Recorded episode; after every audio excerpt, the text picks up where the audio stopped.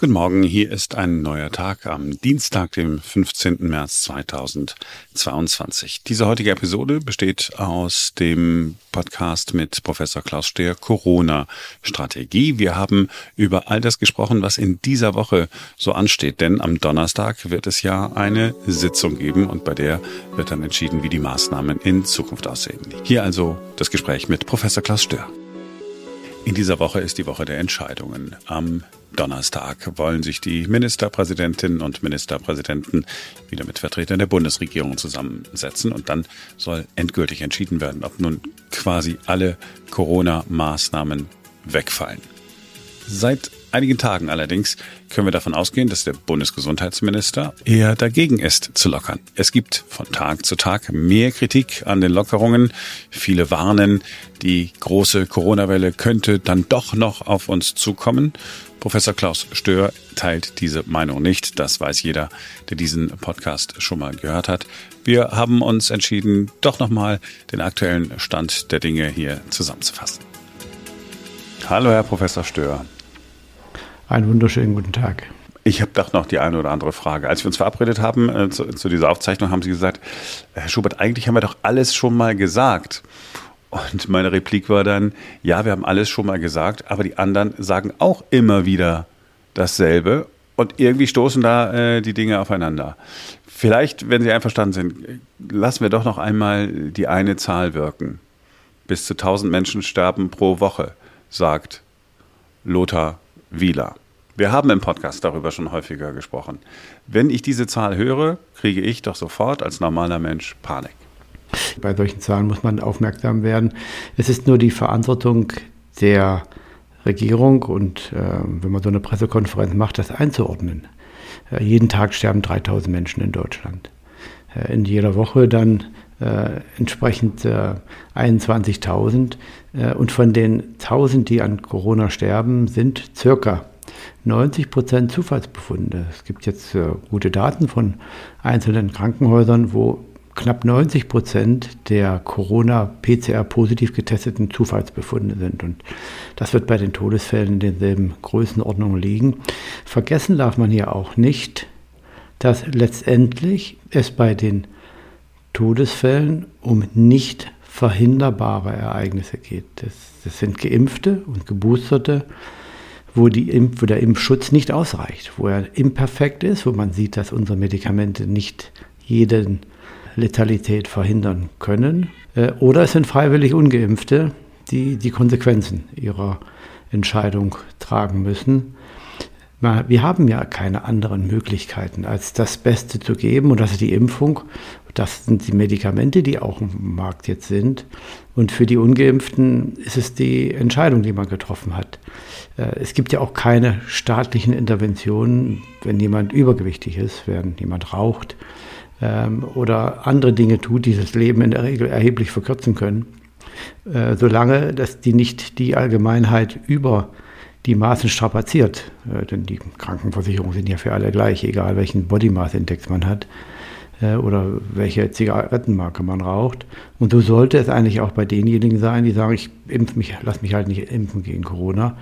Äh, aber hier hat offensichtlich die Sorgfaltspflicht des Staates eine bizarre Ausmaß angenommen, aus dem jetzt langsam nicht mehr verständlichen ähm, Blickwinkel heraus, dass man jede Infektion verhindern kann und möchte. Das geht, man kann es nicht, aber man möchte es offensichtlich. Und diese nach hinten gewandte Verhaltensweise, dass man eben noch die Infektion nach, nach, nach weiter nach hinten schiebt, was ja richtig war, dass man noch keinen Impfstoff hatte, äh, die muss jetzt langsam aufhören, sonst ähm, setzt man sich so weit ins Abseits, dass die Politik leider, so muss ich das sagen, eben nicht mehr glaubwürdig ist. Und das ist das Schade in der Demokratie.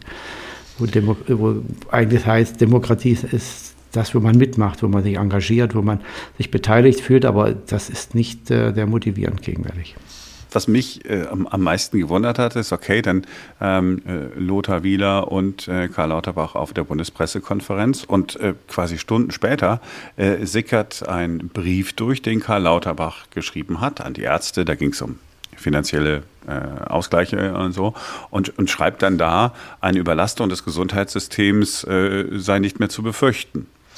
Wie passt das zusammen? Ich, ich, ich, weiß es nicht. Ja. ja, es passt leider nicht zusammen. Das ist es ja. Die Inkonsistenz wird ja auch nun dem allerletzten, vielleicht sogar Corona, äh, überhaupt nicht mehr Interessierten bewusst, in die gewisse Schizophrenie, die hier eingesetzt hat, wo man auf der einen Seite Geld sparen muss und will und die Argumente dann wählt, so wie sie einem passen, nämlich, dass das Gesundheitswesen jetzt nicht mehr überlastbar ist. Und auf der anderen Seite wählt man wieder die Argumente, die in dieses Narrativ passen, dass eben eine große Gefahr besteht und Hotspots noch auf jeden Fall entstehen werden und die Länder unbedingt noch intervenieren müssen. Also das ist äh, nicht, nicht mehr nachvollziehbar. Besonders bemerkenswert fand ich, ich habe die äh, Pressekonferenz äh, auch gesehen. Es war äh, eingeladen Jördis Frommhold, eine, ähm, wie, es dann hieß, Long-Covid-Expertin. Sie Sie kennen äh, Frau Frommhold? Nein, ich kenne sie nicht persönlich. Ja. Ich, äh, jetzt, wir machen ja diesen Podcast schon äh, seit einiger Zeit zusammen und haben auch vorher viel miteinander äh, gesprochen. Und sie hat dann äh, geschildert, wie dramatisch äh, Long-Covid-Auswirkungen für einzelne Patienten sind. Ähm, hat alle möglichen Beispiele aus der Praxis gebracht. Und wir hier im Podcast haben gesprochen und berichtet über Studien, wonach am Ende des Tages so etwas wie Long-Covid möglicherweise gar nicht so ausgeprägt existiert. Ich sage es mal ganz vorsichtig. Wie, wie, wie kommen da diese unterschiedlichen Wahrnehmungen? Haben Sie als Einziger die Zahlen und Sie nicht? Oder interpretiert sie die Zahlen anders und als Sie? Oder wie, wie kann ich das einordnen? Mhm. Die, die, die, Beispiele, die die Kollegin gebracht hat, sind natürlich alle äh, relevant und, und richtig und äh, das sind schlimme Fälle, die da beschrieben werden, ohne Zweifel.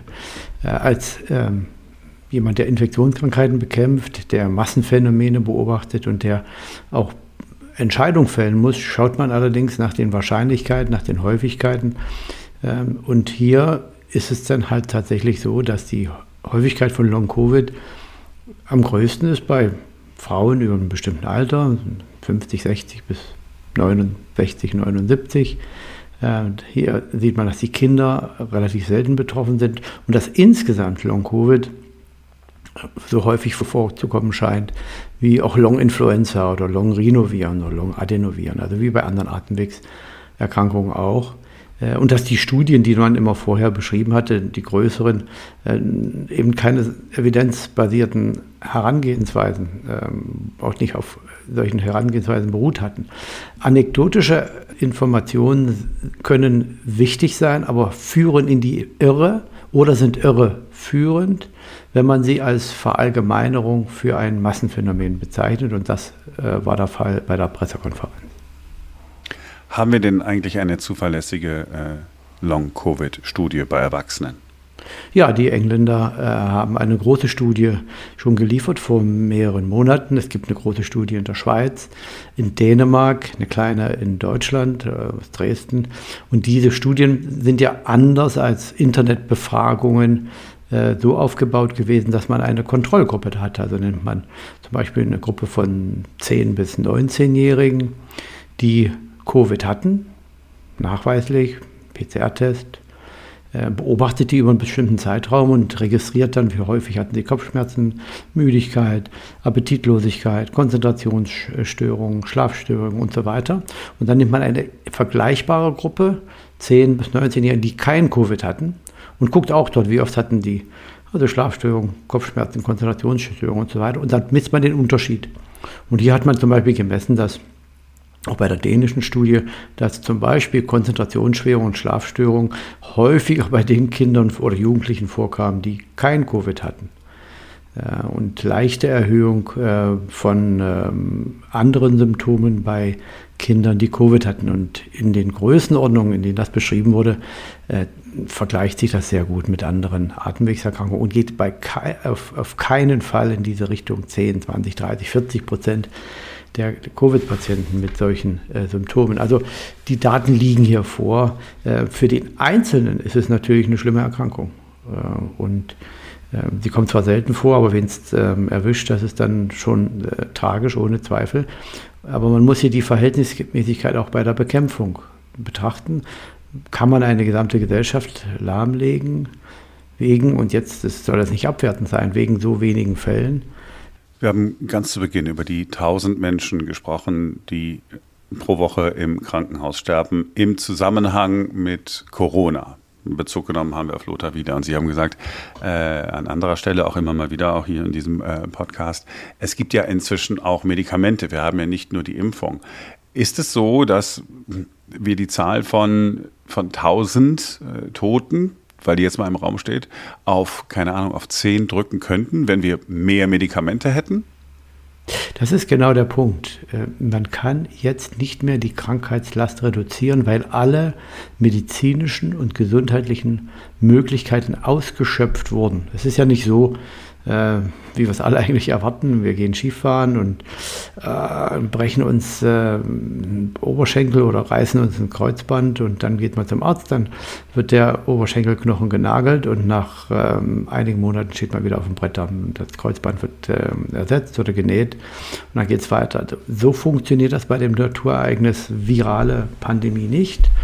Ähm, hier hat man eine begrenzte Anzahl an Möglichkeiten. Das ist der Impfstoff, das sind die Medikamente und man kann hier nicht alle Todesfälle verhindern. Man kann nicht alle Infektionen oder man kann nicht alle äh, schweren Verläufe verhindern. Und die Pandemieziele sind die Verminderung von solchen Ereignissen. Aber man kann nicht alle verhindern. Und wir haben jetzt einen Zustand erreicht, wo alle Medikamente auf dem Tisch liegen, die wir haben, Impfstoffe und auch antivirale Substanzen, zu einem Zeitpunkt, wo Infektionen nicht mehr zu verhindern sind. Jeder wird sich infizieren. Und deswegen ist die Krankheitslast ja jetzt endlich. Man kann jetzt nichts mehr unternehmen, um bei der Infektion äh, hinzuzufügen oder abzuschwächen. Jeder hatte seine Entscheidung getroffen. Die Medikamente, die wir jetzt haben, die sind aber wirkungsvoll, ja?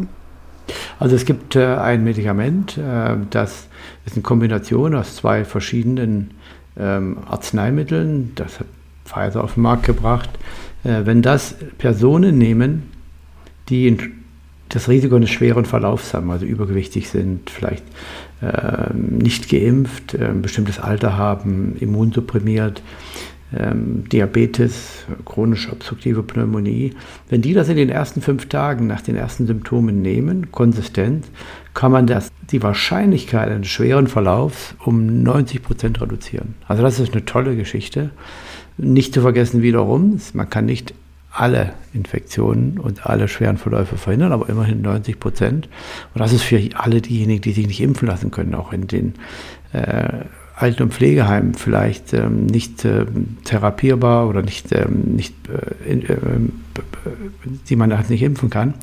Äh, das ist natürlich ähm, Gold wert. Sowas muss man in der Hosentasche haben, das muss in der Hausapotheke liegen. Äh, damit kann man eine Menge reduzieren. Aber wie gesagt, das sind alle, alles Instrumente, die auf dem Tisch liegen. Und wer sich jetzt nicht hat impfen lassen, hat sich entschieden. Wer sich hat impfen äh, können, der hat auch ein bestimmtes Erkrankungsrisiko. Das erhöht sich nicht mehr oder verringert sich nicht mehr, solange man den Impfstatus beibehält, dann möglichst sich noch äh, natürlich immunisiert dann äh, und dann ist man Langzeit geschützt. Äh, und äh, dann gibt es noch die Medikamente. Also ändern wird sich an der Krankheitslast, an, der, an dem Krankheitsergebnis eines jeden nichts mehr. Und jetzt noch anzuführen, dass das Gesundheitswesen sich ähm, vielleicht doch noch äh, vielleicht überlastet werden könnte. Das passt ja nicht mehr hinein, weil die Krankenhäuser selbst und auch das, die ähm, Vereine, die Verbände ähm, klarlegen, dass es ähm, eine Überlastung nicht mehr absehbar ist. Also die ganze Argumentation passt nicht und ich habe manchmal den Eindruck, dass der Herr Wieler sich da auch instrumentalisieren lässt äh, aus politischen Gründen. Ähm, denn äh, fachlich, sachlich gibt es keinen Grund mehr jetzt, äh, diese Angst weiter zu verbreiten. Jetzt wird es weitere Bundespressekonferenzen geben. Ich erinnere mich, dass wir vor einigen Monaten mal über den Expertenrat der Bundesregierung äh, gesprochen haben. Sie haben gesagt, das ist ja genau ähm, das Richtige. Das ist das, was ich zusammen mit Kollegen immer gefordert habe. Sind Sie eigentlich enttäuscht von diesem Expertenrat? Ja, die Zusammensetzung des Expertenrates ähm, stammt sicherlich noch aus der, äh, oder da gibt es sicherlich noch Residualprobleme aus der vorherigen Expertenrunde. Äh, da ist kein Krankenhaushygieniker dabei, da ist kein Epidemiologe dabei. Ähm, ähm, ich glaube auch nicht, dass diese Unabhängigkeit da tatsächlich gewahrt ist, wenn tatsächlich ab und zu mal ein Gesundheitsminister mit reinschaut oder andere dabei sind oder äh, einfach auch das RKI, was ja zum Bundesgesundheitsministerium gehört, äh, dort präsent ist. Also der, das Setup passt nicht so richtig als unabhängiger Expertenrat für mich. Äh, was mir auch fehlt, das sind Themen, die proaktiv selbst generiert werden. Ich habe ja immer wieder auf meinem Twitter-Konto eine Liste von Themen genannt, die dort unbedingt und schnell angepackt werden müssten. Ähm, die Kommunikationsdefizite.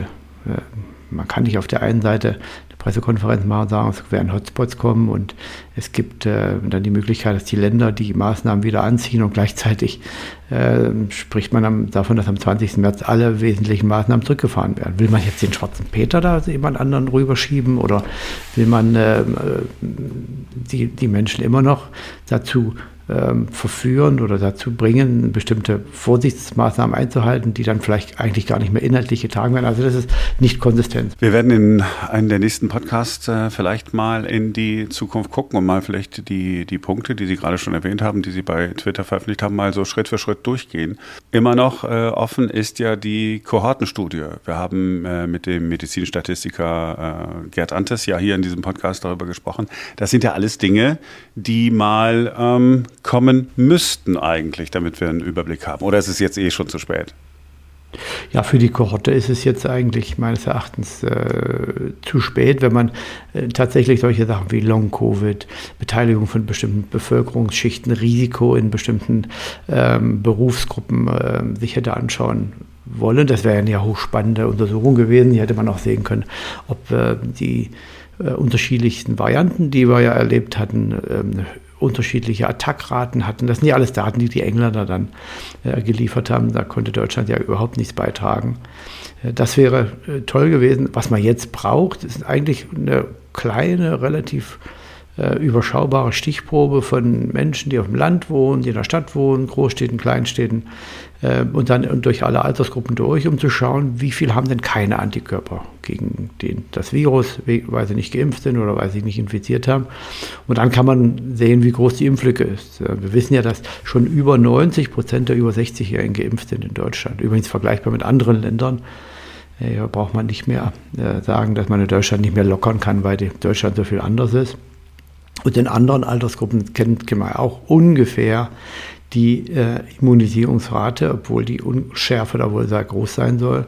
Hiermit kann man mit der Studie diese Schärfe dann herstellen und dann sieht man, ähm, was am Herbst tatsächlich noch an Risiken auf uns zukommt.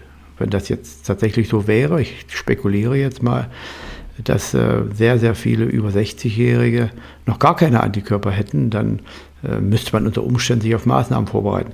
Allerdings muss man hier einschränkend sagen, gegenwärtig gibt es ja auch keine Überlastung im Gesundheitswesen. Und wir haben Winter, hoher Infektionsdruck.